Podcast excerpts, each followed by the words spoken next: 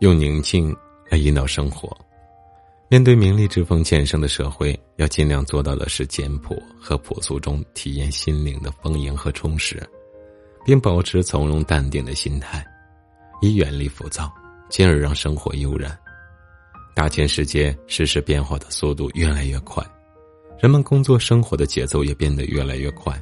升职要快，不快就老了；成名要快，不快就过期了。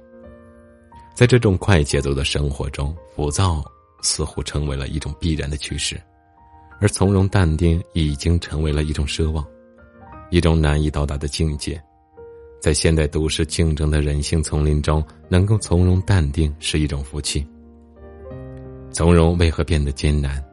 这是因为一个人过于看重外在的荣辱得失，内心因此变得浮躁，缺乏一颗包容淡定之心。不要把同事的清测、业绩的失败、人际的纠纷、老板的冷遇等这些事情看成天大的事情，因为这些在人生的旅途中实在微不足道。即使被迫降职、被解雇这样的重创，如果你在心理上早有准备。在财富上早有准备，那么当这些挫折降临在你身上的时候，你都能从容应对，甚至可以淡定的把这些挫折和失败当成是人生的转折、转机或者转型，而不会因此变得浮躁。在现代社会中，竞争无处不在，真正看破红尘的人毕竟很少，功利和名誉对于任何一个平常人来说，或多或少都具有一定诱惑。但是，一个真正聪明的人，在名利问题上能够拿得起放得下，一边享受着名利，一边又不为名利所困扰和羁绊，否则人就成了名利的囚徒，悠然的人生还从何淡定起呢？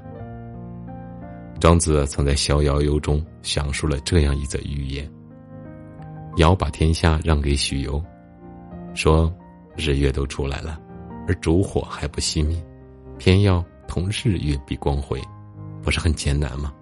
先生在位，天下便可安定，而我现在却站着这个位置，觉得非常惭愧，请容我将天下让给你。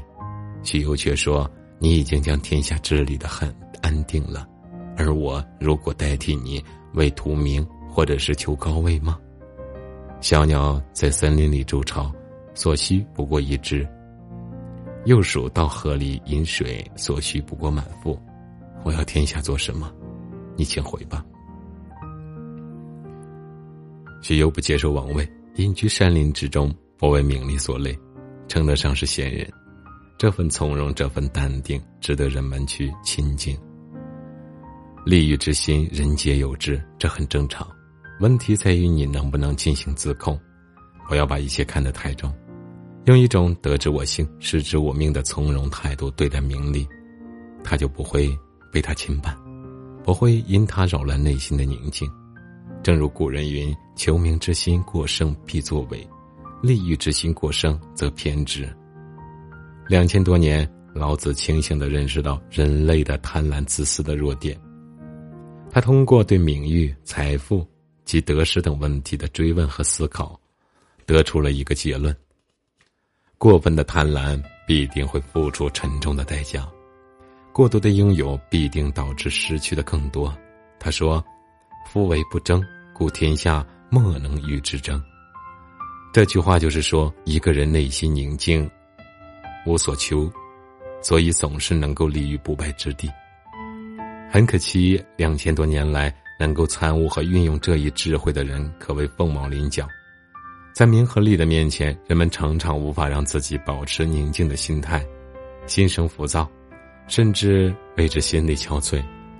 生活的压抑也就来源于此。在名与利得与失上，每个人都应该时刻保持清醒的头脑，让自己拥有一颗从容淡定的心。只有这样，才可以知足不辱，知止不殆，才能还自己一个轻松自由的生活。如果能够做到保持从容淡定，就意味着你是一个冷静的现实主义，不对世界、社会和他人抱有不切实际的期望。公正永远是相对的，永远没有完美的现实，有的只是庸碌凡俗的世人。以及随时可能会裂变、美变的脆弱人性。当你能够冷静的看待这些，以后如果再遇到不公正、误解和委屈时，就不会伤心，也不会怨天尤人，更不会自暴自弃，而会咬紧牙关、苦练内功，去等待寻找胜出的机会。漫漫红尘中，或许有太多的诱惑，漠然、隔膜及苍凉。一个人需要以清醒的心智和从容的步履走过岁月，不要让自己成为物质生活的奴隶，更不要受太多事物的诱惑。你需要用平静的心态去努力的工作，即使不是很成功，这样的生活也同样是幸福的。